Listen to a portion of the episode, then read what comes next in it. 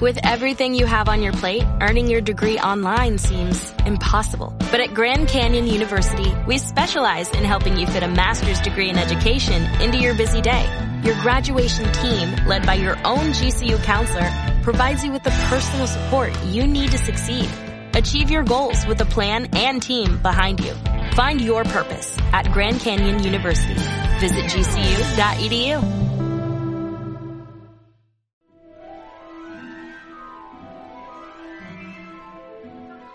Capítulo 35. Detrás del velo. Lo rodearon unas siluetas negras salidas de la nada, que les cerraron el paso a derecha e izquierda. Varios pares de ojos brillaban detrás de las rendijas de unas máscaras, y una docena de varitas encendidas les apuntaban directamente al corazón. Ginny soltó un grito de horror. Dame eso, Potter repitió la voz de Lucius Malfoy, que había estirado un brazo con la palma de la mano hacia arriba. Harry notó un espantoso vacío en el estómago. Estaban atrapados y los doblaban en número. Dame eso, dijo Malfoy una vez más. ¿Dónde está Sirius? preguntó Harry. Varios mortífagos rieron. Una áspera voz de mujer surgió de entre las oscuras figuras hacia la izquierda de Harry y sentenció con tono triunfante. El señor tenebroso nunca se equivoca.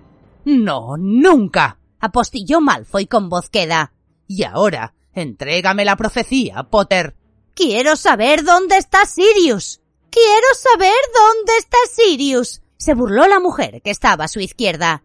Ella y el resto de los mortífagos se habían acercado más a Harry y a sus amigos, a los que ahora solo los separaban unos palmos, y la luz de sus varitas deslumbraba a Harry. Sé que lo han capturado, afirmó él, tratando de no hacer caso de la creciente sensación de pánico que notaba en el pecho. El terror que había estado combatiendo desde que habían puesto un pie en el pasillo de la estantería número 97.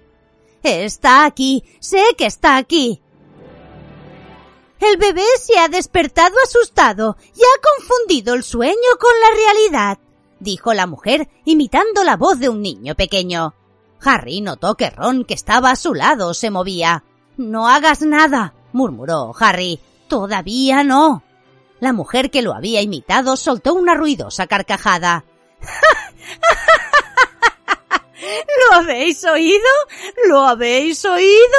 Está dando instrucciones a los otros niños, como si pensara atacarnos. Ah, tú no conoces a Potter tan bien como yo, Bellatrix exclamó Malfoy quedamente. Tiene complejo de héroe. El señor tenebroso ya lo sabe. Y ahora, dame la profecía, Potter. Sé que Sirius está aquí, insistió Harry, pese a que el pánico le oprimía el pecho y le costaba respirar. Sé que lo han cogido. Unos cuantos mortífagos volvieron a reír, aunque la mujer fue la que rió más fuerte. Ya va siendo hora de que aprendas a distinguir la vida de los sueños, Potter dijo Malfoy. Dame la profecía inmediatamente o empezaremos a usar las varitas. ¡Adelante! lo retó Harry y levantó su varita mágica hasta la altura del pecho. En cuanto lo hizo, las cinco varitas de Ron, Hermión, Neville, Ginny y Luna se alzaron a su alrededor. El nudo que Harry notaba en el estómago se apretó aún más. Si de verdad Sirius no estaba allí, habría conducido a sus amigos a la muerte para nada pero los mortífagos no atacaron. Entrégame la profecía y nadie sufrirá ningún daño, aseguró Malfoy fríamente. Ahora le tocaba reír a Harry. sí, claro, exclamó. Yo le doy esta profecía, ¿no? Y ustedes nos dejan irnos a casa, ¿verdad? Tan pronto como Harry terminó la frase, la mortífaga chilló. ¡Axio prof! Pero Harry estaba preparado y gritó ¡Protego! Antes de que ella hubiera terminado de pronunciar su hechizo. La esfera de cristal le resbaló hasta las yemas de los dedos, aunque consiguió sujetarla. Vaya, el pequeño Potter sabe jugar, dijo la mortífaga fulminando a Harry con la mirada tras las rendijas de su máscara. Muy bien, pues entonces... Te he dicho que no, le gritó Lucius Malfoy a la mujer. Si la rompes, Harry se exprimía el cerebro. Los mortífagos querían aquella polvorienta esfera de cristal. A él, sin embargo, no le interesaba. Lo único que le interesaba era sacar a sus amigos de allí con vida y asegurarse de que ninguno de ellos pagara cara su estupidez. La mujer dio un paso hacia adelante, separándose de sus compañeros, y se quitó la máscara. Azkaban había dejado su huella en el rostro de Bellatrix Lestrange, demacrado y marchito como una calavera, aunque lo avivaba un resplandor fanático y febril. ¿Vamos a tener que aplicarte nuestros métodos de persuasión? preguntó mientras su tórax ascendía y descendía rápidamente. Como quieras. Coged a la más pequeña, ordenó a los mortífagos que tenía detrás. Que vea cómo torturamos a su amiguita. Ya me encargo yo. Harry notó que los demás se apiñaban alrededor de Ginny. Él dio un paso hacia un lado y se colocó justo delante de ella, abrazado a la esfera. Si quiere atacar a alguno de nosotros, tendrá que romper esto, le advirtió. No creo que su amo se ponga muy contento si la ve regresar sin ella, ¿no? La mujer no se movió. Se limitó a mirar fijamente a Harry mientras se pasaba la punta de la lengua por los delgados labios. Por cierto, continuó Harry, ¿qué profecía es esa?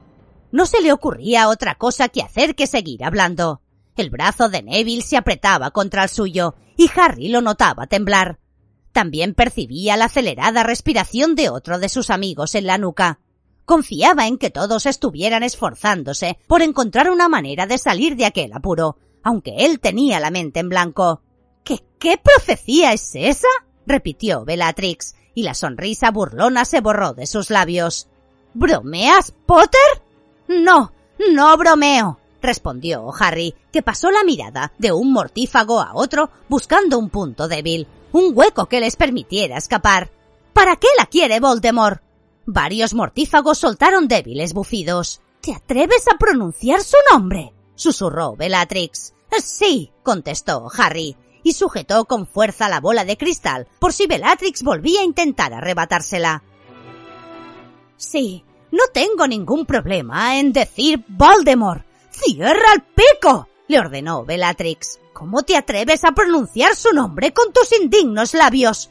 ¿Cómo te atreves a mancillarlo con tu lengua de sangre mestiza? ¿Cómo te atreves?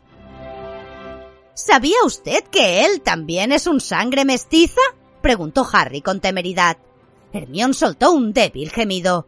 Me refiero a Voldemort. Sí, su madre era bruja, pero su padre era Magel. ¿Acaso les ha contado que es un sangre limpia? ¡Desmag! ¡No! Un haz de luz roja había salido del extremo de la varita mágica de Bellatrix Lestrange, pero Malfoy lo había desviado.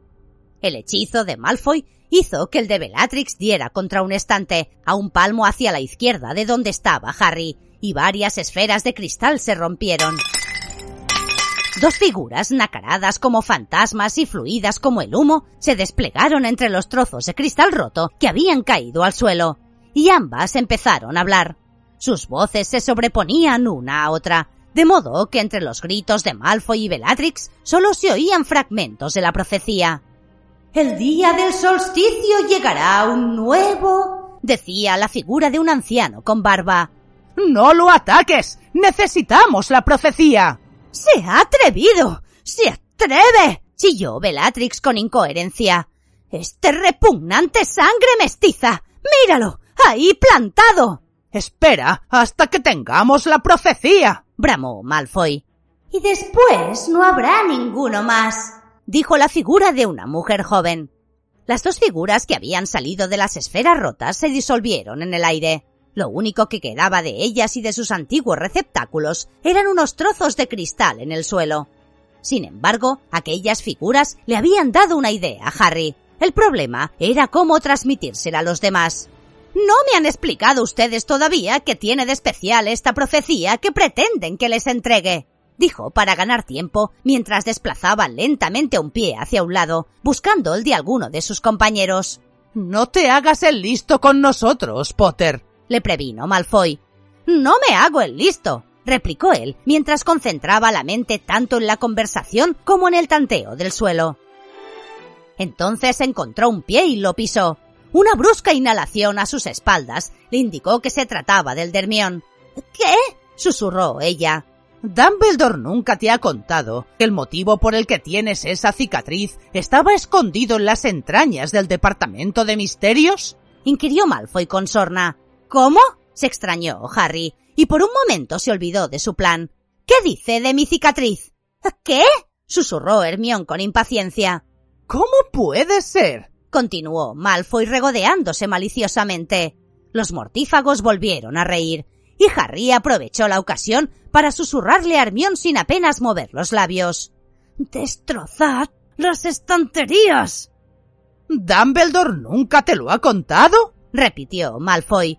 Claro. Eso explica por qué no viniste antes, Potter. El señor tenebroso se preguntaba por qué. Cuando diga yo. ¿Por qué no viniste corriendo cuando él te mostró en sus sueños el lugar donde estaba escondida? Creyó que te vencería la curiosidad y que querrías escuchar las palabras exactas. ¿Ah, sí? dijo Harry. Entonces oyó, o más bien notó, como detrás de él, Hermión pasaba el mensaje a los demás y siguió hablando para distraer a los mortífagos. Y quería que viniera a buscarla, ¿verdad? Pero ¿por qué? ¿Por qué? repitió Malfoy incrédulo y admirado porque las únicas personas a las que se les permite retirar una profecía del Departamento de Misterios, Potter, son aquellas a las que se refiere la profecía, como descubrió el señor Tenebroso cuando envió a otros a robarla. ¿Y por qué quería robar una profecía que hablaba de mí? De los dos, Potter. Hablaba de los dos. ¿Nunca te has preguntado por qué el señor Tenebroso intentó matarte cuando eras un crío? Harry miró fijamente las rendijas detrás de las que brillaban los grises ojos de Malfoy. ¿Era esa profecía la causa de que hubieran muerto sus padres? ¿La causa de que él tuviera la cicatriz con forma de rayo en la frente? ¿Tenía la respuesta a esas preguntas en las manos? ¿Que alguien hizo una profecía sobre Voldemort y sobre mí? preguntó con un hilo de voz, mirando a Lucius Malfoy, y sus dedos se apretaron contra la caliente esfera de cristal que tenía en las manos. No era mucho más grande que una snitch y todavía estaba cubierta de polvo. ¿Y me ha hecho venir a buscarla para él? ¿Por qué no venía y la cogía él mismo? ¿Cogerla él mismo? chilló Bellatrix mezclando las palabras con una sonora carcajada. ¿Cómo iba a entrar el señor tenebroso en el Ministerio de Magia? Precisamente ahora que no quieren admitir que ha regresado. ¿Cómo iba a mostrarse el señor tenebroso ante los aurores, ahora que pierden tan generosamente el tiempo buscando a mi querido primo? Ya, y les obliga a hacer ustedes el trabajo sucio, ¿no? se burló Harry. Del mismo modo que envió a Sturgis a robarla, y a Boat, ¿verdad? Muy bien, Potter, muy bien, dijo Malfoy lentamente. Pero el señor tenebroso sabe que no eres tonto. ¡Ya! gritó entonces Harry. ¡Reducto! gritaron cinco voces distintas detrás de Harry. Cinco maldiciones salieron volando en cinco direcciones distintas, y las estanterías que tenían enfrente recibieron los impactos. La enorme estructura se tambaleó al tiempo que estallaban cientos de esferas de cristal, y las figuras de blanco nacarado se desplegaban en el aire y se quedaban flotando. Sus voces resonaban, procedentes de un misterioso y remoto pasado, entre el torrente de cristales rotos y madera astillada que caía al suelo. ¡Corred! gritó Harry, mientras las estanterías oscilaban peligrosamente y seguían cayendo esferas de cristal. Agarró a Hermión por la túnica y tiró de ella hacia adelante, a la vez que se cubría la cabeza con un brazo para protegerse de los trozos de madera y cristal que se les echaban encima. Un mortífago arremetió contra ellos en medio de la nube de polvo, y Harry le dio un fuerte codazo en la enmascarada cara. Todos chillaban, se oían gritos de dolor y un fuerte estruendo, y las estanterías se derrumbaron en medio del eco de los fragmentos de profecías liberadas de las esferas. Harry se dio cuenta de que tenía espacio libre para salir, y vio que Ron, Ginny y Luna pasaban corriendo a su lado con los brazos sobre la cabeza. Una cosa dura le golpeó en la mejilla, pero Harry agachó la cabeza y echó a correr. Una mano lo agarró por el hombro. Entonces Harry oyó a Hermión gritar ¡Desmayus! y la mano lo soltó inmediatamente. Estaban al final del pasillo número 97. Harry torció a la derecha y salió corriendo a toda velocidad mientras oía pasos a su espalda y la voz de Hermión que premiaba a Neville. Delante de Harry, la puerta por la que habían entrado estaba entreabierta y él veía la centelleante luz de la campana de cristal. Agarrando con fuerza la profecía, pasó disparado por el umbral y esperó a que sus compañeros también lo cruzaran antes de cerrar. ¡Ferma Portus! gritó Hermión casi sin aliento, y la puerta se selló y produjo un extraño ruido de succión. ¿Dónde están los demás? preguntó Harry jadeando. Creía que Ron, Luna y Ginny iban delante de ellos y que estarían esperándolos en aquella habitación, pero allí no había nadie. Deben de haberse equivocado de camino, susurró Hermión con el terror reflejado en la cara. Escuchad, exclamó Neville. Detrás de la puerta que acababan de sellar se oían gritos y pasos. Harry pegó una oreja para escuchar y oyó que Lucius Malfoy gritaba. Dejad. He dicho que lo dejéis. Sus heridas no serán nada para el señor tenebroso, comparadas con perder esa profecía. Jackson, ven aquí. Tenemos que organizarnos. Iremos por parejas y haremos un registro. Y no lo olvidéis, no hagáis daño a Potter hasta que tengamos la profecía, pero a los demás podéis matarlos si es necesario. Bellatrix, Rodolphus y por la izquierda. Craig Rabastan por la derecha. Juxon, Dolohov por esa puerta de ahí enfrente. McNair y Avery por aquí. Rockwood por allí. Mulciber, ven conmigo. ¿Qué hacemos? le preguntó Hermione a Harry temblando de pies a cabeza. Bueno, lo que no vamos a hacer es quedarnos aquí plantados esperando a que nos encuentren, contestó Harry. Alejémonos de esta puerta. Corrieron procurando no hacer ruido. Pasaron junto a la brillante campana de cristal que contenía el pequeño huevo que se abría y se volvía a cerrar, y se dirigieron hacia la puerta del fondo que conducía a la sala circular. Cuando casi habían llegado, Harry oyó que algo grande y pesado chocaba contra la puerta que Hermione había sellado mediante un encantamiento. ¡Aparta! dijo una áspera voz. ¡Al ojo mora! La puerta se abrió y Harry, Hermione y Neville se escondieron debajo de una de las mesas. Enseguida vieron acercarse el dobladillo de las túnicas de dos mortífagos que caminaban deprisa. Quizá hayan salido al vestíbulo, dijo la voz áspera. Mira debajo de las mesas, sugirió otra voz. Harry observó que los mortífagos doblaban las rodillas, así que sacó la varita de debajo de la mesa y gritó ¡Desmayus! Un haz de luz roja dio contra el mortífago que tenía más cerca. Este cayó hacia atrás, chocó contra un reloj de pie y lo derribó. El segundo mortífago, sin embargo, se había apartado de un salto para esquivar el hechizo de Harry y apuntaba con su varita Hermión, que salía arrastrándose de debajo de la mesa para poder apuntar mejor. ¡Abada! Entonces Harry se lanzó por el suelo y agarró por las rodillas al mortífago, que perdió el equilibrio y no pudo apuntar a Hermión. Neville volcó una mesa con las prisas por ayudar, y apuntando con furia al mortífago que forcejeaba con Harry, gritó ¡Expelliarmus! La varita de Harry y la del mortífago saltaron de sus manos y fueron volando hacia la entrada de la sala de las profecías. Harry y su oponente se pusieron en pie y corrieron tras ellas. El mortífago iba delante, pero Harry le pisaba los talones y Neville iba detrás, horrorizado por lo que acababa de hacer. ¡Apártate, Harry! gritó Neville, dispuesto a reparar el daño causado. Harry se lanzó hacia un lado y su compañero volvió a apuntar y gritó ¡Desmayus! El haz de luz roja pasó justo por encima del hombro del mortífago y fue a parar contra una vitrina que había en la pared, llena de relojes de arena de diferentes formas. La vitrina cayó al suelo y se reventó, y trozos de cristal saltaron por los aires. Luego se levantó como accionada por un resorte y se pegó de nuevo a la pared, perfectamente reparada, pero a continuación cayó de nuevo y se hizo añicos. El mortífago, mientras tanto, había cogido su varita que estaba en el suelo junto a la brillante campana de cristal. Cuando el individuo se dio la vuelta, Harry se escondió detrás de otra mesa, y como el mortífago se le había movido la máscara y no veía nada, se la quitó con la mano que tenía libre y gritó ¡Des... desmayos! bramó entonces Hermión que los había alcanzado. Esta vez el haz de luz roja golpeó en medio del pecho al mortífago, que se quedó paralizado con los brazos en alto. Entonces la varita se le cayó al suelo, y él se derrumbó hacia atrás sobre la campana de cristal. Harry creyó que oiría un fuerte clon cuando el mortífago chocara contra el sólido cristal de la campana y resbalara por ella hasta desplomarse en el suelo.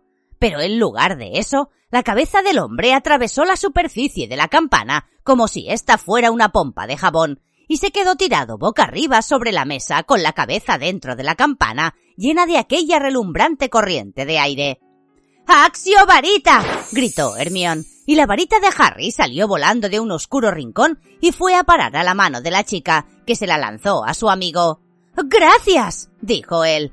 Bueno, hemos de salir de. ¡Cuidado! exclamó Neville horrorizado. Miraba la cabeza del mortífago que seguía en el interior de la campana de cristal. Los tres volvieron a levantar sus varitas, pero ninguno atacó. Se quedaron contemplando boquiabiertos y aterrados lo que le ocurría a la cabeza de aquel hombre. Se encogía muy deprisa y se estaba quedando calva. El negro cabello y la barba rala se replegaban hacia el interior del cráneo. Las mejillas se volvían lisas y el cráneo redondeado y se cubría de una pelusilla como de piel de melocotón. En aquel momento, el grueso y musculoso cuello del mortífago sostenía una cabeza de recién nacido, y el hombre intentaba levantarse, pero mientras los chicos lo observaban estupefactos, la cabeza volvió a aumentar de tamaño y empezó a crecerle pelo en el cuero cabelludo y en la barbilla. ¡Es el tiempo! dijo Hermione atemorizada. ¡El tiempo! El mortífago volvió a mover la fea cabeza, intentando despejarse, pero antes de que pudiera levantarse, se le empezó a encoger otra vez hasta adoptar de nuevo la forma de la de un recién nacido. Entonces oyeron gritar a alguien en una habitación cercana. Luego, un estrépito y un chillido. ¿Ron? gritó Harry, y apartó rápidamente la vista de la monstruosa transformación que tenía lugar ante ellos. ¡Ginny! ¡Luna! ¡Harry! gritó Hermión. El mortífago había sacado la cabeza de la campana de cristal ofrecía un aspecto grotesco, pues su diminuta cabeza de bebé berreaba escandalosamente mientras agitaba los gruesos brazos en todas direcciones, y estuvo a punto de darle un golpe a Harry, que se agachó justo a tiempo. Harry levantó su varita mágica, pero para su sorpresa, Hermión le sujetó el brazo.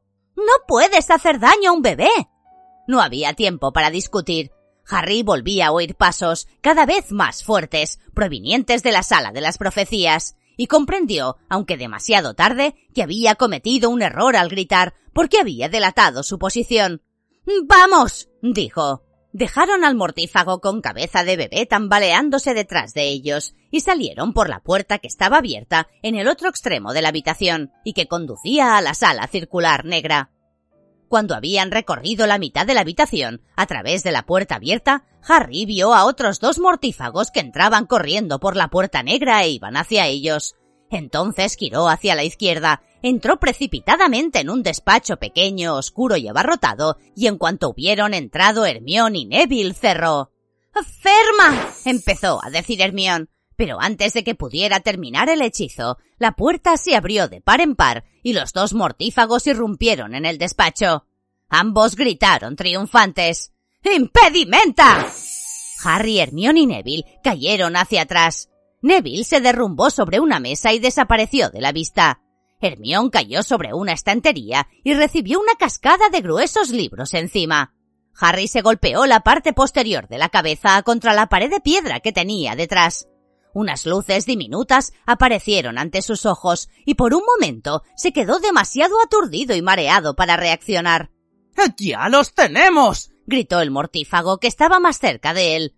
¡Están en un despacho! ¡Que hallen! ¡Silencio! gritó Hermión. Y el hombre se quedó sin voz. Siguió moviendo los labios detrás del agujero de la máscara que tenía sobre la boca, pero no emitió ningún sonido. El otro mortífago lo apartó bruscamente. ¡Petrificus totalus! gritó Harry cuando el segundo mortífago levantaba su varita. Los brazos y las piernas del hombre se pegaron y cayó de bruces sobre la alfombra que Harry tenía a sus pies, rígido como una tabla e incapaz de moverse. ¡Bien hecho, Harry! Pero el mortífago, al que Hermión acababa de dejar mudo, dio un repentino latigazo con la varita y un haz de llamas de color morado atravesó el pecho de Hermión.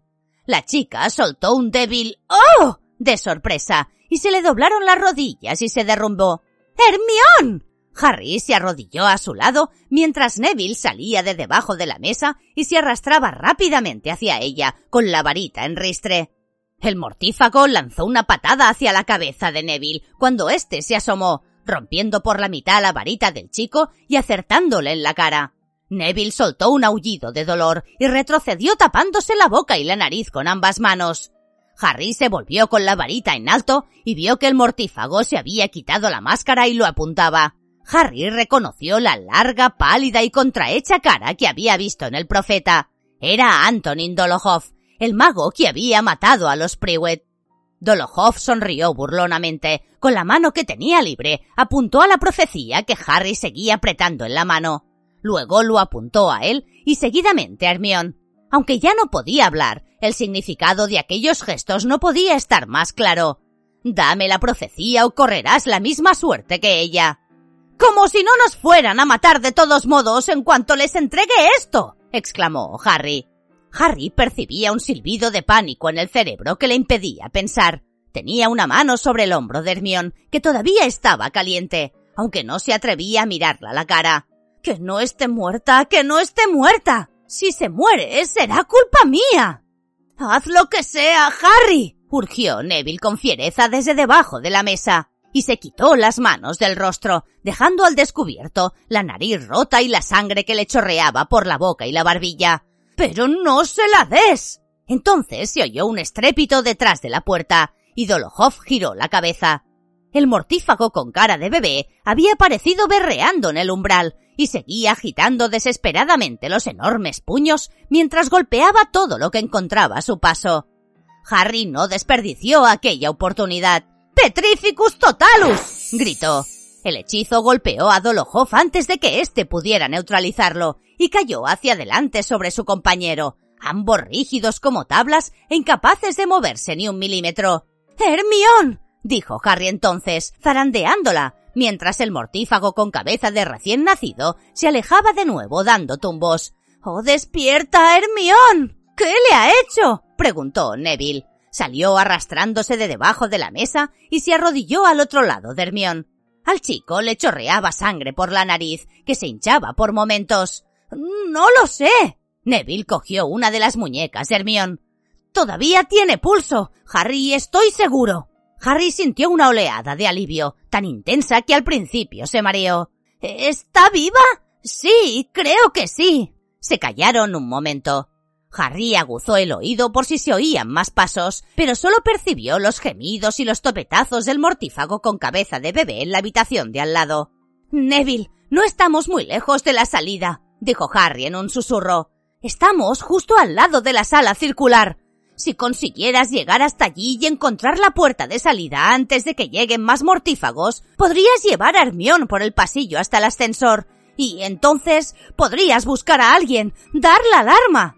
¿Y qué vas a hacer tú? preguntó Neville secándose la sangrante nariz con la manga y mirando ceñudo a su compañero. Yo tengo que encontrar a los otros, contestó Harry.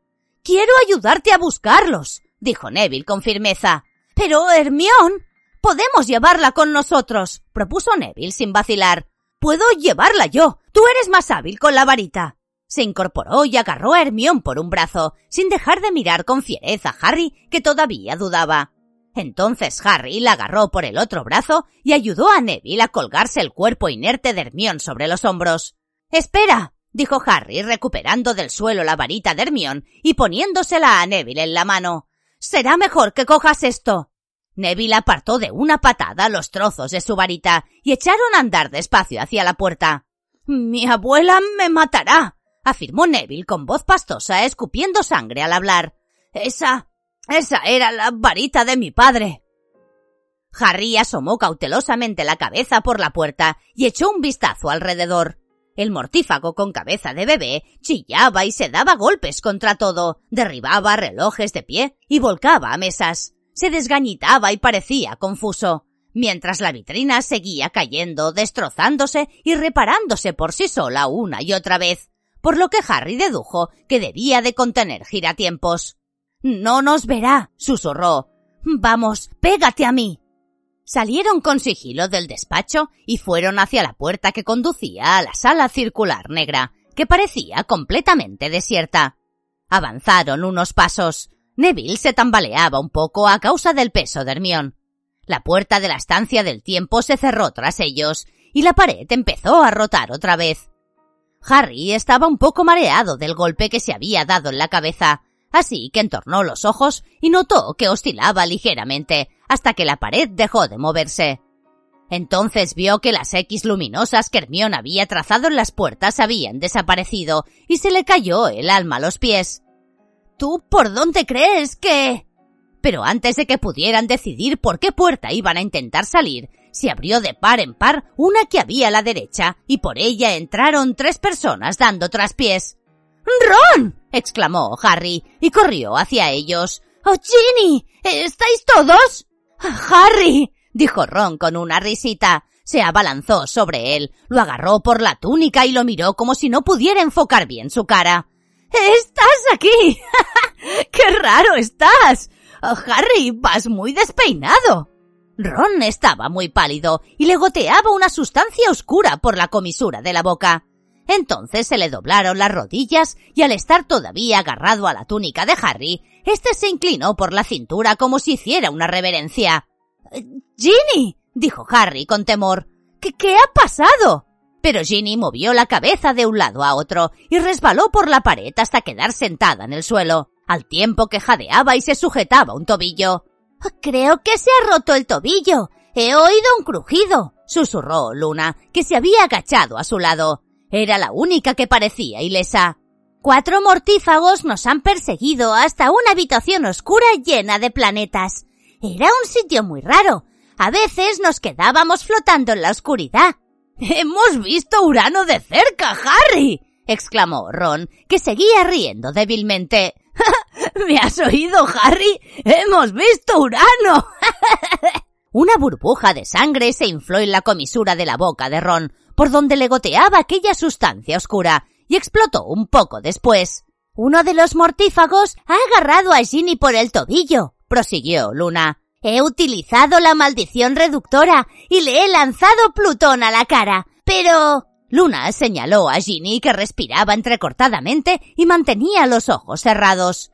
¿Y a Ron qué le ha pasado? preguntó Harry atemorizado. Su amigo seguía riendo tontamente colgado de la túnica de Harry. No sé qué le han hecho, respondió Luna con tristeza. Pero se comporta de una forma muy extraña. Me ha costado lo mío traerlo hasta aquí. ¡Eh, ¡Harry! continuó Ron sin parar de reír, y tiró de él hacia abajo hasta que la oreja de éste le quedó a la altura de la boca. ¿Sabes quién es esta, Harry? ¡Es lunática! ¡Lunática Lovegood! Oh, tenemos que salir de aquí como sea, dijo Harry con firmeza. Luna, ¿puedes ayudar a Ginny? Sí, contestó la chica, y se colocó la varita mágica detrás de una oreja. A continuación, rodeó a Ginny por la cintura y la levantó del suelo. Solo me duele un poco el tobillo. Puedo levantarme yo sola, protestó Ginny, pero al cabo de un momento se cayó hacia un lado y tuvo que sujetarse a Luna. Harry se colocó el brazo de Ron sobre los hombros, como meses atrás había hecho con el de Dudley, y miró a su alrededor. Tenían una posibilidad entre doce de encontrar la salida correcta la primera. Arrastró a Ron hacia una puerta y estaban solo unos palmos de alcanzarla cuando otra se abrió de repente en el lado opuesto de la sala y por ella entraron tres mortífagos. Bellatrix Lestrange iba en cabeza. ¡Están aquí! gritó la mortífaga. Los mortífagos lanzaron varios hechizos aturdidores. Harry entró apresuradamente por la puerta que tenía enfrente. Se liberó sin miramientos de Ron y volvió sobre sus pasos para ayudar a Neville a que entrara Hermione. Cruzaron todos el umbral justo a tiempo para cerrarle la puerta en las narices a Bellatrix. ¡Ferma Portus! gritó Harry y oyó como tres cuerpos al otro lado chocaban contra la puerta. ¡No importa! exclamó una voz de hombre. Hay otras entradas. Los tenemos. Están aquí. Harry se dio la vuelta. Volvían a estar en la estancia de los cerebros y efectivamente también allí había varias puertas. Enseguida oyó pasos en la sala circular. Otros mortífagos llegaban para sumarse a los primeros. Luna, Neville, ayudadme. Los tres recorrieron la habitación y sellaron una a una las puertas. Harry chocó contra una mesa y rodó por encima de ella con las prisas por llegar a la siguiente puerta. ¡Ferma Portus! Se oían pasos que corrían por detrás de las puertas y de vez en cuando algún cuerpo se lanzaba con fuerza contra una de ellas y la hacía crujir y temblar. Luna y Neville, mientras tanto, encantaban las puertas de la pared enfrente. Entonces, cuando Harry llegó al final de la habitación, oyó que Luna gritaba ¡Ferma! Se volvió y la vio saltar por los aires mientras cinco mortífagos entraban en la habitación por la puerta que ella no había logrado cerrar a tiempo. Luna chocó contra una mesa, resbaló por su superficie y cayó al suelo por el otro lado, donde se quedó desmadejada tan quieta como Hermión. ¡Cogeta, Potter! chilló Bellatrix y corrió hacia él. Harry la esquivó y salió disparado hacia el otro extremo de la habitación. Estaría a salvo mientras los mortífagos temieran destrozar la profecía. ¡Eh! gritó Ron, que se había puesto en pie y avanzaba dando tumbos hacia Harry sin parar de reír. ¡Eh, Harry! ¡Hay cerebros aquí! ¡Qué raro! ¿Es verdad, Harry? Oh, quítate de en medio, Ron. Agáchate. Pero Ron apuntaba al tanque con su varita. ¿En serio, Harry? Son cerebros. Mira, ¡Accio cerebro! La escena se detuvo momentáneamente. Harry, Ginny, Neville y los mortífagos se dieron la vuelta instintivamente para observar el tanque y vieron que un cerebro salía como un pez volador del líquido verde. En un primer momento se quedó suspendido en el aire, pero a continuación se dirigió volando hacia Ron mientras giraba sobre sí mismo y unas cintas de algo que parecían imágenes en movimiento salieron despedidas detrás de él, desenrollándose como rollos de película. ¡Mira, Harry! dijo Ron, contemplando cómo el cerebro desparramaba sus llamativas tripas por el aire. Ven a tocarlo, Harry. Seguro que tiene un tacto genial. No, Ron. Harry ignoraba qué podía pasar si Ron tocaba los tentáculos de pensamiento que voleaban detrás del cerebro, pero estaba convencido de que no podía ser nada bueno. Corrió enseguida hacia donde se encontraba su amigo, pero éste ya había atrapado el cerebro con ambas manos. En cuanto entraron en contacto con su piel, los tentáculos empezaron a enroscarse en los brazos de Ron como si fueran cuerdas. ¡Harry! ¡Mira lo que está pasando! No, no, no me gusta, no me gusta. No, basta, basta.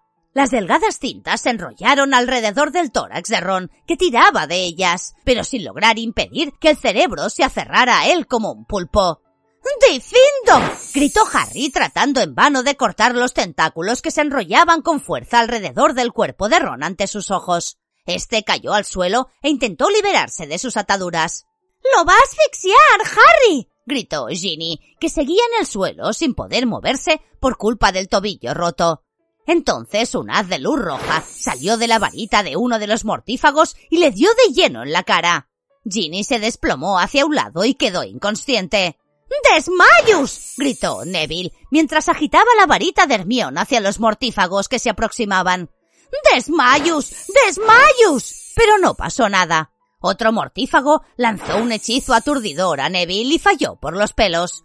En ese momento, Harry y Neville eran los únicos que seguían luchando contra cinco mortífagos, dos de los cuales les lanzaban haces de luz plateada como flechas que no daban en el blanco, pero dejaban cráteres en la pared. Detrás de los chicos, Bellatrix Lestrange echó a correr hacia Harry, que salió disparado levantando la mano con la que sujetaba la profecía, y se dirigió hacia el otro extremo de la habitación. Lo único que se le ocurría era alejar a los mortífagos de sus amigos. Por lo visto, su plan había funcionado.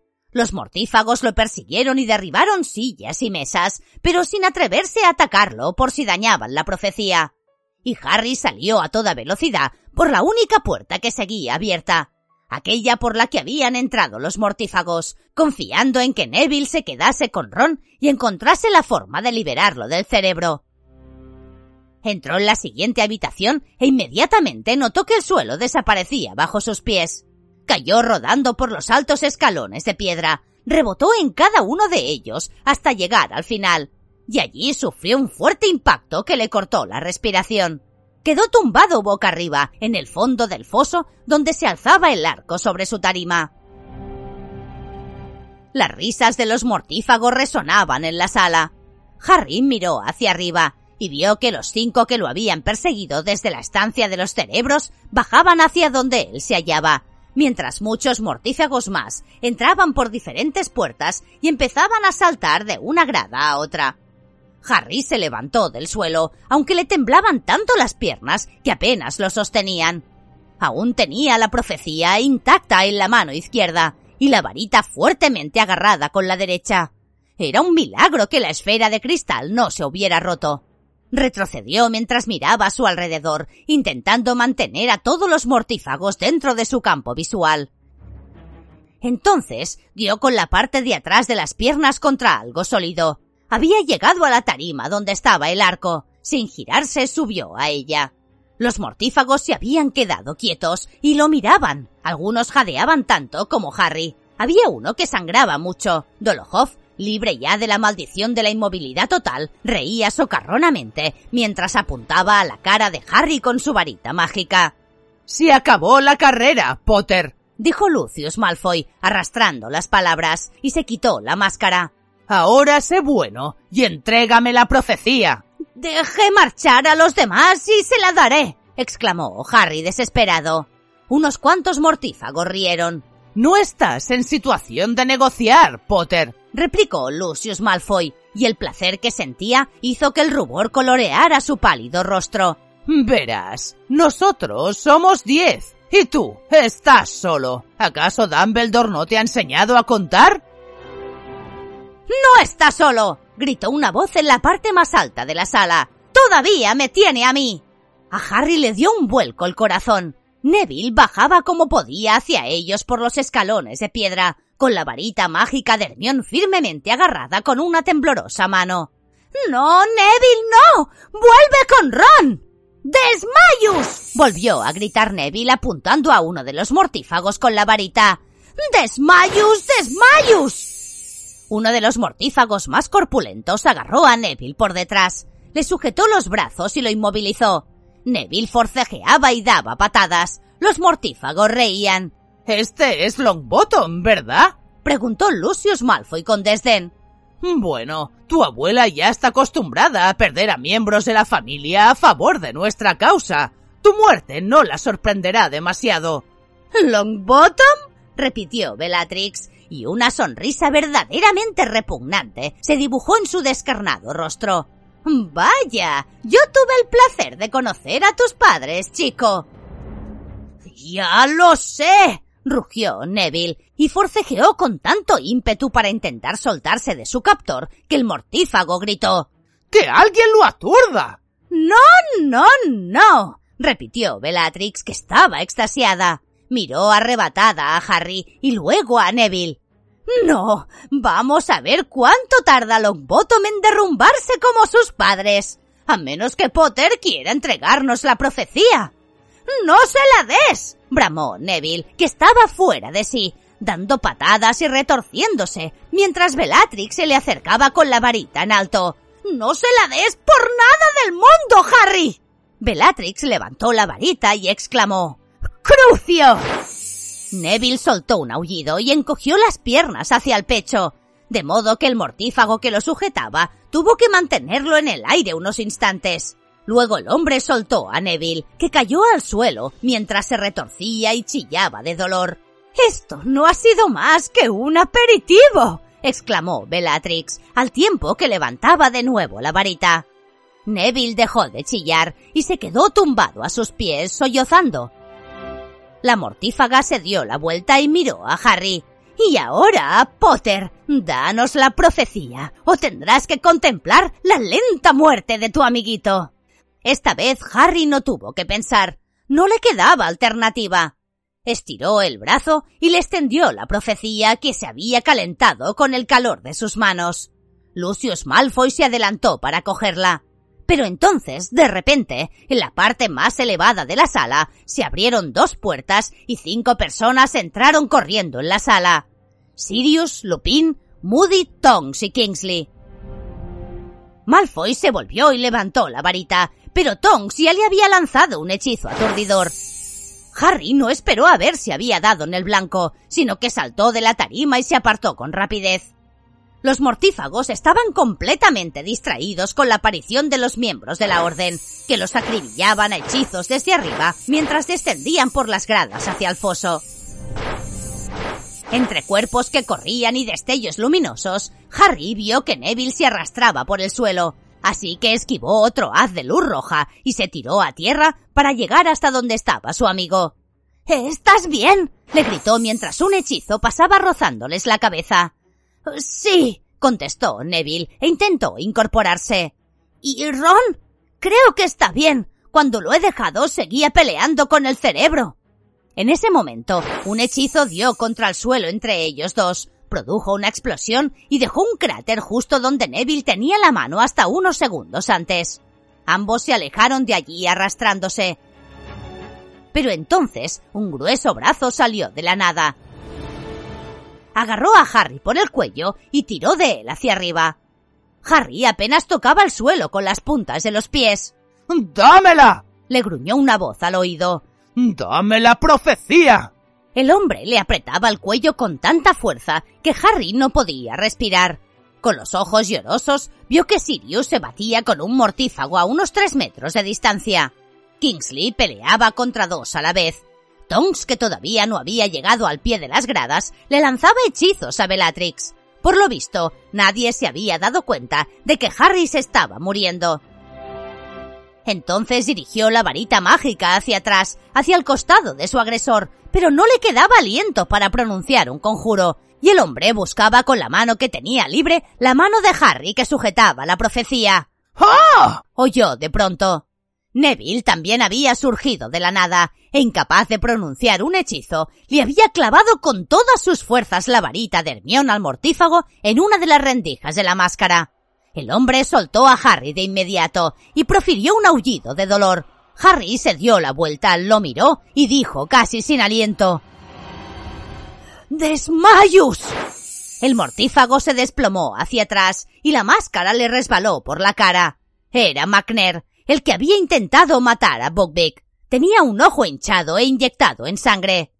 Gracias, le dijo Harry a Neville, y enseguida tiró de él hacia sí, pues Sirius y su mortífago pasaban a su lado dando bandazos y peleando tan encarnizadamente que sus varitas no eran más que una mancha borrosa.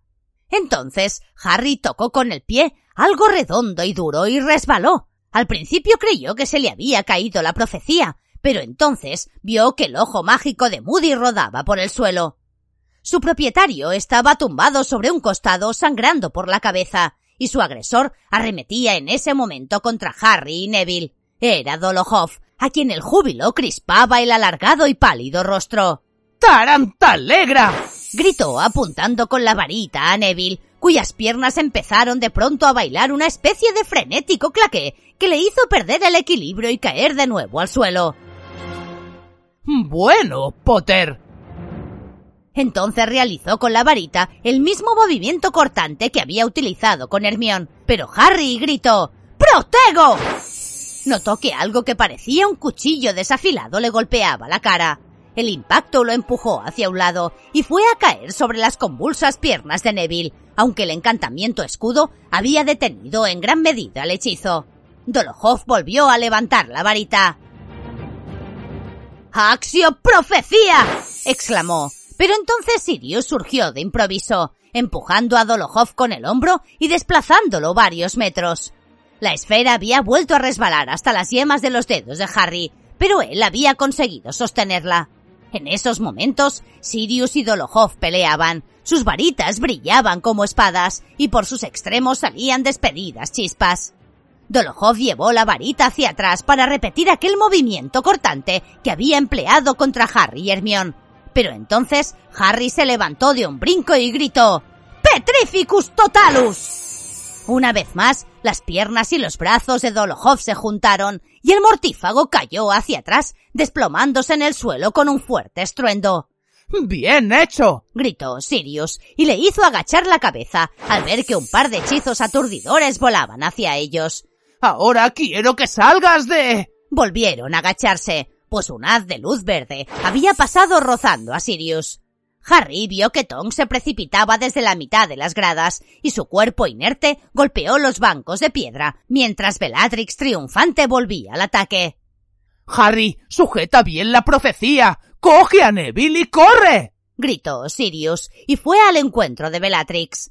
Harry no vio lo que pasó a continuación, pero ante su vista apareció Kingsley, que aunque se tambaleaba, estaba peleando con Rockwood, quien ya no llevaba la máscara y tenía el marcado rostro al descubierto. Otro haz de luz verde pasó rozándole la cabeza a Harry, que se lanzó hacia Neville. ¿Puedes tenerte en pie? le chilló al oído, mientras las piernas de su amigo se sacudían y se retorcían incontroladamente. Ponme un brazo alrededor de los hombros. Neville obedeció, y Harry tiró de él. Las piernas de Longbottom seguían moviéndose en todas direcciones y no lo sostenían. Entonces un hombre se abalanzó sobre ellos y ambos cayeron hacia atrás. Neville se quedó boca arriba agitando las piernas como un escarabajo que se había dado la vuelta, y Harry con el brazo izquierdo levantado intentando impedir que se rompiera la pequeña bola de cristal. ¡La profecía! ¡Dame la profecía, Potter! gruñó la voz de Lucius Malfoy a su oído, y Harry notó la punta de una varita clavándosele en las costillas. ¡No! ¡Suéltame! ¡Neville, cógela! ¡Cógela, Neville! Harry echó a rodar la esfera, y Neville giró sobre la espalda, la atrapó y la sujetó con fuerza contra el pecho. Malfoy apuntó con la varita a Neville, pero Harry lo apuntó a él con la suya por encima del hombro y gritó ¡Impedimenta! Malfoy se separó inmediatamente de Harry y éste se levantó. Se dio la vuelta y vio que Malfoy chocaba contra la tarima sobre la que Sirius y Bellatrix se batían en duelo. Malfoy volvió a apuntar con la varita a Harry y Neville, pero antes de que pudiera tomar aliento para atacar, Lupin de un salto se había colocado entre Lucius y los dos chicos. Harry recoge a los otros y sal de aquí. Harry agarró a Neville de la túnica por un hombro y lo subió al primer banco de piedra de las gradas. Las piernas de su compañero se sacudían, daban patadas y no lo sostenían en pie. Harry tiró de nuevo de él con todas sus fuerzas y subieron otro escalón. Entonces, un hechizo golpeó el banco de piedra donde Harry tenía apoyados los pies. El banco se vino abajo y él cayó al escalón inferior. Neville también cayó al suelo sin dejar de agitar las piernas y se metió la profecía en el bolsillo. ¡Vamos! gritó Harry desesperado, tirando de la túnica de Neville. ¡Intenta empujar con las piernas! Dio otro fuerte tirón y la túnica de Neville se descosió por la costura izquierda. La pequeña esfera de cristal soplado se le salió del bolsillo y antes de que alguno de los dos pudiera atraparla, Neville la golpeó sin querer con un pie.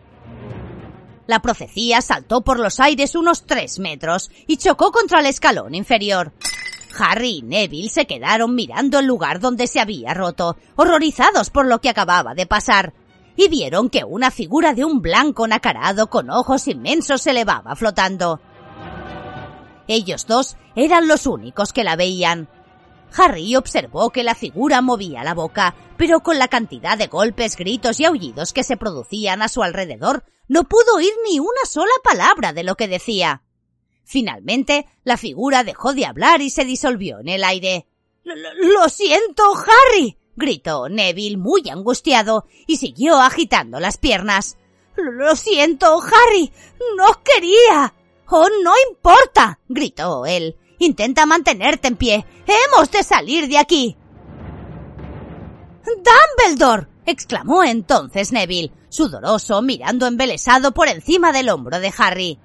¿Qué? Dumbledore. Harry se volvió y dirigió la vista hacia donde miraba su amigo. Justo encima de ellos, enmarcado por el umbral de la estancia de los cerebros, estaba Albus Dumbledore, con la varita en alto, pálido y encolerizado. Harry sintió una especie de descarga eléctrica que recorrió cada partícula de su cuerpo. Estaban salvados. Dumbledore bajó a toda prisa los escalones pasando junto a Neville y Harry, que ya no pensaban en salir de allí. Dumbledore había llegado al pie de las gradas cuando los mortífagos que estaban más cerca se percataron de su presencia y avisaron a gritos a los demás. Uno de ellos intentó huir trepando como un mono por los escalones del lado opuesto de donde se encontraban. Sin embargo, el hechizo de Dumbledore lo hizo retroceder con una facilidad asombrosa, como si lo hubiera pescado con una caña invisible.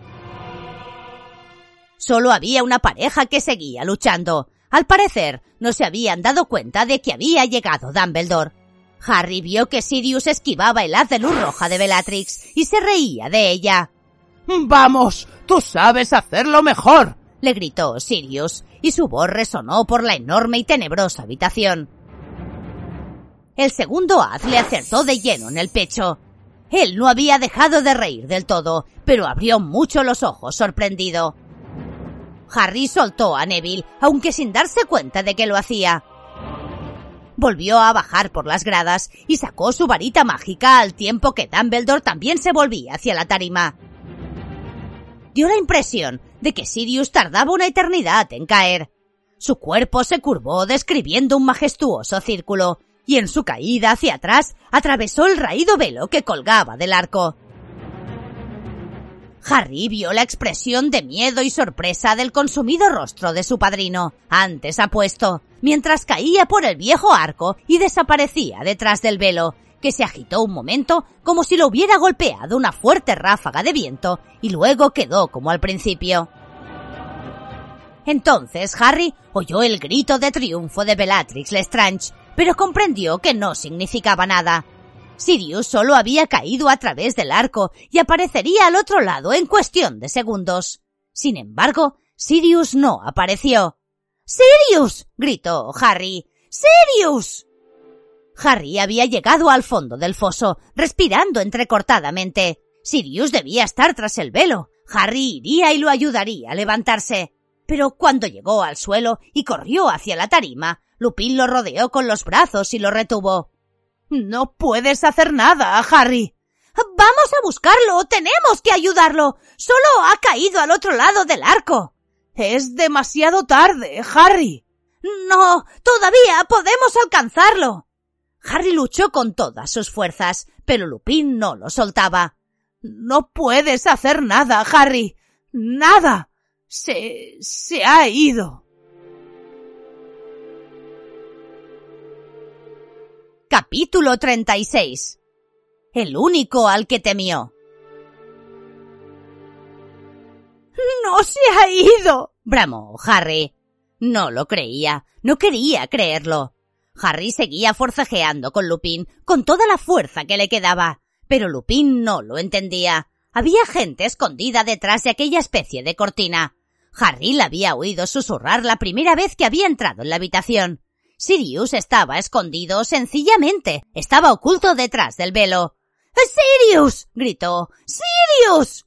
No puede volver, Harry, insistió Lupin. La voz se le quebraba mientras intentaba retener al chico. No, puede volver porque está. está muerto. ¡No está muerto! rugió Harry. ¡Sirius! Alrededor de Harry reinaba una gran agitación y surgían destellos de nuevos hechizos, pero era un bullicio sin sentido. Aquel ruido no tenía ningún significado para él, porque ya no le importaban las maldiciones desviadas que pasaban volando a su lado. No le importaba nada. Lo único que le interesaba era que Lupin dejara de fingir que Sirius, que estaba al otro lado del viejo velo, tan solo a unos palmos de ellos, no saldría de allí en cualquier momento, echándose hacia atrás el pelo negro, deseoso de volver a entrar en combate.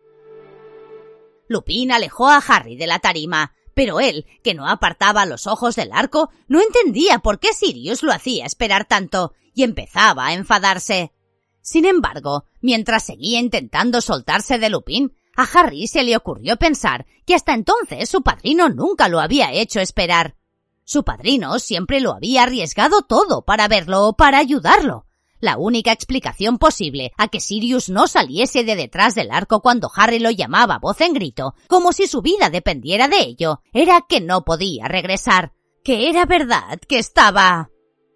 Dumbledore tenía casi todos los otros mortífagos agrupados en el centro de la sala, aparentemente inmovilizados mediante cuerdas invisibles. Ojo loco Moody había cruzado la sala arrastrándose hasta donde estaba tirada Tonks e intentaba reanimarla. Detrás de la tarima todavía se producían destellos de luz, gruñidos y gritos. Kingsley había ido hasta allí para relevar a Sirius en el duelo con Bellatrix. ¡Harry! Neville había bajado uno a uno los bancos de piedra hasta llegar donde estaba su compañero, que ya no peleaba con Lupin, quien de todos modos seguía sujetándole el brazo por si acaso. Harry, lo siento mucho, dijo Neville. Todavía agitaba las piernas de modo incontrolable. Ese hombre, Sirius Black, era amigo tuyo. Harry asintió con la cabeza. Ven aquí, le indicó Lupin a Neville con voz queda, y apuntando con la varita a sus piernas, dijo Finite. Así cesó el efecto del hechizo. Neville por fin pudo poner los pies en el suelo, y sus piernas dejaron de moverse. Lupin estaba muy pálido. Vamos, vamos a buscar a los demás. ¿Dónde están, Neville? Mientras preguntaba eso, Lupin fue apartándose del arco. Daba la impresión de que cada palabra que pronunciaba le causaba un profundo dolor. Están todos allí, afirmó Neville. A Ron lo ha atacado un cerebro, pero creo que está bien. Y Hermión continúa inconsciente, pero le hemos encontrado el pulso. Entonces se oyó un fuerte golpetazo y un grito detrás de la tarima. Harry vio que Kingsley caía al suelo aullando de dolor. Bellatrix Lestrange empezó a huir, pero Dumbledore se volvió y le lanzó un hechizo que ella desvió para luego comenzar a subir por las gradas. ¡No, Harry! gritó Lupin, pero él ya se había soltado de Lupin, que había bajado la guardia. ¡Ha matado a Sirius! rugió Harry. ¡Ha sido ella! ¡Voy a matarla! Echó a correr y trepó por los bancos de piedra.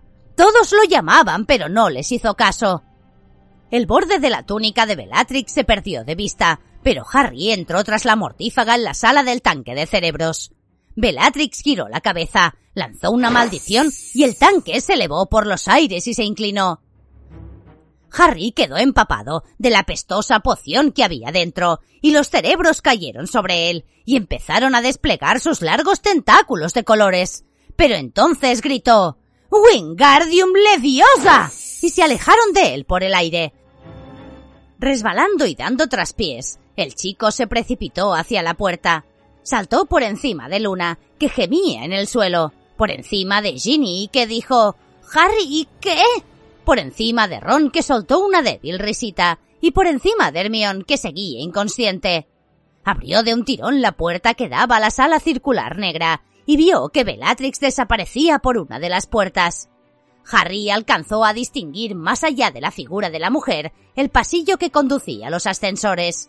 Echó a correr de nuevo, pero la mortífaga había cerrado al salir y la pared ya había comenzado a rotar. Una vez más, Harry se vio rodeado de los haces de luz azul de los candelabros. ¿Dónde está la salida? gritó desesperado cuando la pared volvió a detenerse.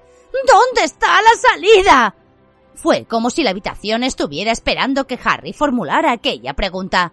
La puerta que tenía justo detrás se abrió de par en par y Harry vio el pasillo de los ascensores que se extendía ante él, con las antorchas encendidas pero vacío. Atravesó la puerta rápidamente. Entonces oyó que un poco más allá un ascensor traqueteaba. Recorrió veloz el pasillo, dobló la esquina y dio un puñetazo en el botón para llamar otro ascensor. Este descendió produciendo un ruido metálico.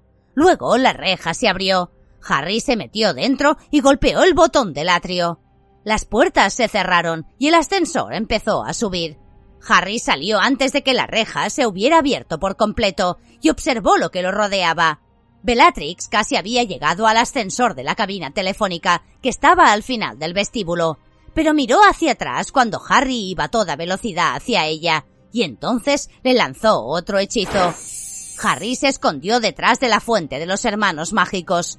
El hechizo pasó rozándolo y al dar contra las rejas de oro labrado que había al fondo del atrio, produjo un sonido de campanas. No se oían más pasos. Bellatrix había dejado de correr. Harry se agachó detrás de las estatuas y aguzó el oído. ¡Sal, pequeño Harry! ¡Sal! gritó Bellatrix imitando una voz infantil que rebotó contra el brillante suelo de madera. ¿Para qué me buscabas si no? Creía que habías venido para vengar a mi querido primo. Así es, chilló Harry, y su respuesta se repitió por la sala como un eco fantasmagórico. Así es, así es, así es. Oh, ¿lo querías mucho, pequeño Potter? Harry notó que lo invadía un odio que jamás había sentido. De un salto salió de detrás de la fuente y bramó. ¡Crucio! Bellatrix gritó. El hechizo la había derribado, pero no se retorcía ni chillaba de dolor como había hecho Neville. Volvió a levantarse jadeante. Había parado de reír.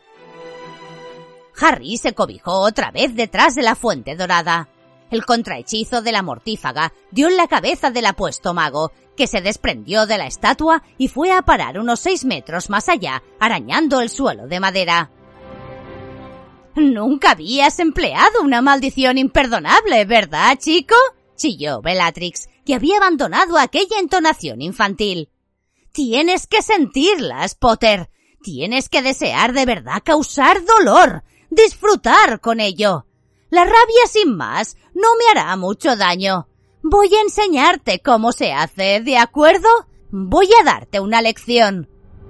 Harry caminaba sigilosamente hacia el otro lado de la fuente cuando Bellatrix gritó ¡Crucio! y tuvo que agacharse otra vez, mientras uno de los brazos del centauro, el que sostenía el arco, saltaba por los aires y aterrizaba con un fuerte estrépito en el suelo, a poca distancia de la dorada cabeza del mago. No vas a poder conmigo, Potter, bramó la mortífaga. Harry oyó que ella se movía hacia la derecha para apuntarle bien. Mientras tanto, él rodeó la estatua en la dirección opuesta y se agachó detrás de las patas del centauro, manteniendo la cabeza a la altura de la del elfo doméstico. Era, y sigo siendo, la servidora más leal del señor tenebroso. Él me enseñó las artes oscuras y conozco hechizos poderosísimos con los que tú, patético mocoso, no puedes ni soñar en competir. ¡Desmayus! gritó Harry. Había llegado paso a paso hasta donde estaba el duende, que sonreía al recién decapitado mago, y había apuntado a la espalda de Bellatrix mientras ella se asomaba por el otro lado de la fuente. La mortífaga reaccionó tan deprisa que Harry apenas tuvo tiempo de agacharse. ¡Protego! El haz de luz roja del hechizo aturdidor de Harry rebotó y se dirigió contra él. Harry retrocedió para protegerse detrás de la fuente, y una de las orejas del duende saltó por los aires. Te voy a dar una oportunidad, Potter, gritó Bellatrix. Entrégame la profecía, lánzamela rodando por el suelo y quizá te perdone la vida. Tendrá que matarme, porque ya no la tengo, chilló Harry. Y mientras pronunciaba aquellas palabras, notó un intenso dolor en la frente. Volví a arderle la cicatriz y sintió que lo invadía un sentimiento de ira que no estaba relacionado con su propia rabia. ¡Y él lo sabe! añadió Harry, soltando una risotada que no tenía nada que envidiar a las de Bellatrix. Su querido amigo Voldemort sabe que la profecía se ha perdido no creo que esté muy contento con usted, ¿eh? ¿Cómo? ¿Qué dices? chilló la mortífaga, y por primera vez su voz denotaba miedo. La profecía se ha roto cuando intentaba ayudar a Neville a subir las gradas. ¿Cómo cree que le sentará eso a Voldemort? Notaba fuertes punzadas en la cicatriz. Le dolía tanto que se le estaban llenando los ojos de lágrimas. ¡Eso es mentira! exclamó Bellatrix gritando. Pero ahora Harry percibía el terror detrás de la rabia. ¡La tienes tú, Potter! ¡Y vas a dármela! ¡Ahora mismo! ¡Axio Profecía! ¡Axio Profecía! Harry volvió a reír porque sabía que eso la pondría furiosa, pero su dolor de cabeza aumentaba de tal modo que creyó que le estallaría el cráneo. Mostró una mano vacía por detrás del duende, al que solo le quedaba una oreja. La movió y la escondió rápidamente cuando la mortífaga le lanzó otro haz roja. ¡No tengo nada! gritó Harry. No tengo nada que entregarle. La profecía se ha roto y nadie ha oído lo que ha dicho. Explíqueselo a su amo. ¡No! aulló ella. No es verdad. Estás mintiendo. Lo he intentado, amo. Lo he intentado. No me castigue. Gasta saliva inútilmente, exclamó Harry, y cerró fuertemente los ojos para combatir el dolor de la cicatriz, más espantoso que nunca. Él no puede oírla. ¿Ah, no, Potter? dijo una voz fría y aguda. Harry abrió los ojos. Alto, delgado, tocado con una capucha negra, el aterrador rostro con rasgos de serpiente era blanco y demacrado, y unos ojos rojos con sendas rendijas por pupilas miraban atentamente a Harry. Lord Voldemort había aparecido en medio del vestíbulo y apuntaba con su varita al muchacho que se había quedado petrificado. ¿Qué dices? ¿Que ha roto mi profecía? preguntó Voldemort con voz queda, observando a Harry con ojos rojos y despiadados. No, Bella, no miente. Veo la verdad, mirándome desde dentro de su despreciable mente. Meses de preparación, meses de esfuerzo. Y mis mortífagos han dejado que Harry Potter vuelva a desbaratar mis planes. Lo siento, amo. No lo sabía. Yo estaba peleando con el animago Black. Gimoteó Bellatrix y se arrodilló a los pies de Voldemort mientras él se le acercaba lentamente. Amo, deberías saber que... ¡Cállate, Bella! le ordenó Voldemort con crueldad. Enseguida me encargaré de ti. ¿Acaso crees que he entrado en el Ministerio de Magia para escuchar tus penosas disculpas? Pero, amo, él está aquí, está abajo. Voldemort no le prestó atención. A ti no tengo nada más que decirte, Potter, dijo sin inmutarse. Ya me has fastidiado bastante. Llevas demasiado tiempo molestándome. ¡Avada Kedavra! Harry ni siquiera había abierto la boca para defenderse. Tenía la mente en blanco y apuntaba al suelo con la varita que sujetaba con la mano que le colgaba inerte a un lado. Pero la estatua dorada del mago sin cabeza de la fuente había cobrado vida y saltó al suelo desde su pedestal y se colocó entre Harry y Voldemort. El hechizo rebotó en su pecho cuando la estatua extendió los brazos para proteger a Harry. ¿Qué? gritó Voldemort mirando a su alrededor, y entonces susurró Dumbledore. Harry miró hacia atrás con el corazón desbocado. Dumbledore estaba de pie frente a las rejas doradas. Voldemort levantó la varita y otro haz de luz verde golpeó a Dumbledore, que se dio la vuelta y desapareció en medio del revuelo de su capa. Al cabo de un segundo, apareció de nuevo detrás de Voldemort y agitó la varita apuntando a lo que quedaba de la fuente. Las otras estatuas también cobraron vida. La estatua de la bruja corrió hacia Bellatrix que se puso a gritar y a lanzarle hechizos que rebotaban en el pecho de la estatua. Esta se abalanzó sobre la mortífaga y finalmente la inmovilizó contra el suelo. Entretanto, el duende y el elfo doméstico se escabulleron hasta las chimeneas empotradas a lo largo de la pared y el centauro, que ya solo tenía un brazo, salió al galope hacia Voldemort, que desapareció y volvió a aparecer junto a la fuente. La estatua del mago empujó a Harry hacia atrás y lo apartó de la refriega, mientras Dumbledore avanzaba hacia Voldemort y el centauro galopaba en torno a ellos. Has cometido una estupidez viniendo aquí esta noche, Tom, dijo Dumbledore con serenidad. Los aurores están en camino. Pero cuando lleguen, yo me habré ido y tú estarás muerto, le espetó Voldemort. Luego lanzó otra maldición asesina a Dumbledore, pero no dio en el blanco, sino que golpeó la mesa del mago de seguridad que se prendió fuego. Dumbledore también usó su varita, y fue tal la potencia del hechizo que emanó de ella, que pese a estar protegido por su dorado guardián, a Harry se le pusieron los pelos de punta cuando el rayo pasó a su lado. Esta vez, Voldemort se vio obligado a crear un reluciente escudo de plata para desviarlo. El hechizo Fuera lo que fuese, no le produjo daños visibles al escudo, aunque le arrancó una fuerte nota parecida al sonido de un gong, francamente estremecedor. ¿No quieres matarme, Dumbledore? Le preguntó Voldemort, asomando los entrecerrados y rojos ojos por encima del borde del escudo. Estás por encima de esa crueldad, ¿verdad? Ambos sabemos que existen otras formas de destruir a un hombre, Tom, respondió Dumbledore impasible, y siguió caminando hacia Voldemort como si no temiera absolutamente nada, como si no tuviera ningún motivo para interrumpir su paseo por el vestíbulo. Reconozco que quitarte la vida no bastaría para satisfacerme. No hay nada peor que la muerte, Dumbledore, gruñó Voldemort. Te equivocas, replicó Dumbledore, que continuaba acercándose a Voldemort y hablaba con despreocupación, como si discutieran tranquilamente aquel asunto mientras se tomaban una copa. Harry se asustó al ver que Dumbledore caminaba como si tal cosa expuesto, desprotegido. Quería gritarle algo para prevenirlo, pero su decapitado guardián seguía empujándolo hacia la pared y le impedía cualquier intento de asomarse por detrás de él. De hecho, tu incapacidad para comprender que hay cosas mucho peores que la muerte siempre ha sido tu mayor debilidad. Otro haz de luz verde surgió de detrás del escudo de plata. Esta vez fue el centauro manco que galopaba delante de Dumbledore el que recibió el impacto y se hizo añicos.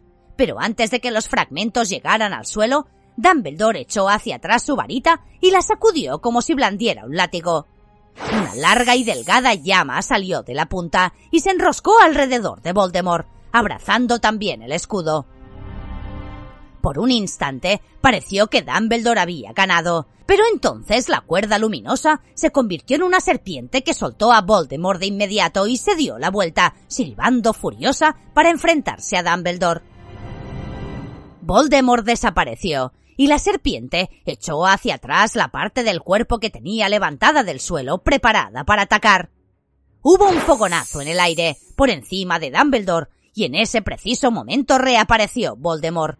Estaba de pie en el pedestal, en el centro de la fuente donde hasta hacía poco se alzaban las cinco estatuas. ¡Cuidado! gritó Harry. Pero mientras él gritaba, otro haz de luz verde salió despedido de la varita de Voldemort hacia Dumbledore y la serpiente atacó. Entonces, Fox descendió en picado ante Dumbledore, abrió mucho el pico y se tragó todo el haz de luz verde. Estalló en llamas y cayó al suelo, pequeño, encogido e incapaz de volar. De inmediato, Dumbledore blandió su varita y describió un largo y fluido movimiento. La serpiente, que había estado a punto de clavarle los colmillos, saltó por los aires y quedó reducida a una voluta de humo negro, y el agua de la fuente se alzó formando una especie de capullo de cristal fundido y cubrió a Voldemort. Durante un instante, lo único que se vio de él fue una oscura, borrosa y desdibujada figura sin rostro, que se estremecía sobre el pedestal. Era evidente que intentaba liberarse de aquella sofocante masa pero de pronto desapareció, y el agua cayó con gran estruendo en la fuente, se derramó por el borde e inundó el suelo. ¡Amo! gritó Bellatrix. Convencido de que todo había terminado y de que Voldemort había decidido huir, Harry intentó salir de detrás de la estatua que lo protegía, pero Dumbledore le ordenó con voz atronadora. Quédate donde estás, Harry. Dumbledore parecía asustado por primera vez, pero Harry no entendía por qué. En el vestíbulo solo estaban ellos dos. Bellatrix, que seguía sollozando, atrapada bajo la estatua de la bruja, y Fox convertido en una cría de fénix que graznaba débilmente en el suelo. Entonces a Harry se le abrió la cicatriz y comprendió que estaba muerto. Sentía un dolor inconcebible, un dolor insoportable. Ya no se hallaba en el vestíbulo, sino atrapado en el abrazo de una criatura de ojos rojos, tan fuertemente enroscada a su alrededor, que Harry no sabía dónde terminaba su cuerpo y dónde empezaba el de la criatura. Estaban fusionados, unidos por el dolor, y no había escapatoria. Y cuando la criatura habló, utilizó la boca de Harry, que, atenazado por un dolor descomunal, notó cómo se movía su mandíbula. ¡Mátame ahora, Dumbledore! Cegado y moribundo, deseando soltarse con cada centímetro de su cuerpo, Harry percibió que la criatura volvía a utilizarlo. Si la muerte no es nada, Dumbledore, mata al chico. ¡Que pare este dolor! pensó Harry. ¡Que nos mate! ¡Que acabe ya! ¡Oh, Dumbledore! La muerte no es nada comparado con esto. Así volveré a ver a Sirius. El corazón de Harry se llenó de emoción, y entonces el abrazo de la criatura se aflojó y cesó el dolor. Harry se encontró tumbado boca abajo en el suelo, sin gafas, temblando como si estuviera tendido sobre hielo y no sobre madera. Resonaban voces por el vestíbulo, muchas más de las que debía haber. Harry abrió los ojos y vio sus gafas tiradas junto al talón de la estatua sin cabeza que lo había protegido, que en ese momento estaba tumbada boca arriba, resquebrajada e inmóvil. Se puso las gafas y levantó un poco la cabeza, y entonces descubrió la torcida nariz de Dumbledore a pocos centímetros de la suya. ¿Estás bien, Harry? Sí, contestó él, aunque temblaba tanto que no podía mantener erguida la cabeza. Sí, sí, estoy. ¿Dónde está Voldemort? ¿Dónde? ¿Quiénes son esos que? El atrio estaba lleno de gente. En el suelo se reflejaban las llamas de color verde esmeralda que habían prendido en todas las chimeneas de una de las paredes, y un torrente de brujas y de magos salía por ellas. Cuando Dumbledore lo ayudó a ponerse en pie, Harry vio las pequeñas estatuas de oro del elfo doméstico y del duende que guiaban a un atónito Cornelius Fudge. ¡Estaba aquí! Gritó un individuo ataviado con una túnica roja y peinado con coleta que señalaba un montón de trozos dorados que había en el otro extremo del vestíbulo, donde unos momentos antes había estado atrapada Bellatrix. Lo he visto con mis propios ojos, señor Fudge. Le juro que era quien usted sabe. Ha agarrado a una mujer y se ha desaparecido. Lo sé, Williamson, lo sé. Yo también lo he visto, farfulló Fudge, que llevaba un pijama bajo la capa de raya diplomática y jadeaba como si acabara de correr una maratón. Por las barbas de Merlín. Aquí. Aquí en el mismísimo Ministerio de Magia. Por todos los diablos. Parece mentira. Caramba, ¿cómo es posible? Si baja al departamento de Misterios, Cornelius, sugirió Dumbledore, que parecía satisfecho con el estado en el que Harry se encontraba, y dio unos pasos hacia adelante. Al hacerlo, varios de los recién llegados se percataron de su presencia. Unos cuantos levantaron las varitas, otros se quedaron pasmados. Las estatuas del elfo y del duende aplaudieron, y Fudge se llevó tal susto que sus zapatillas se levantaron un palmo del suelo encontrará unos cuantos mortífagos fugados retenidos en la cámara de la muerte, inmovilizados mediante un embrujo antidesaparición que esperan a que se decida qué hacer con ellos. ¡Dumbledore! exclamó Fudge con perplejidad. ¿Usted? ¿Aquí? ¿Yo? Entonces miró salvajemente a los aurores que lo acompañaban y quedó clarísimo que estaba a punto de gritar ¡Deténganlo! Cornelius, Estoy dispuesto a luchar contra sus hombres y volver a ganar, anunció Dumbledore con voz atronadora.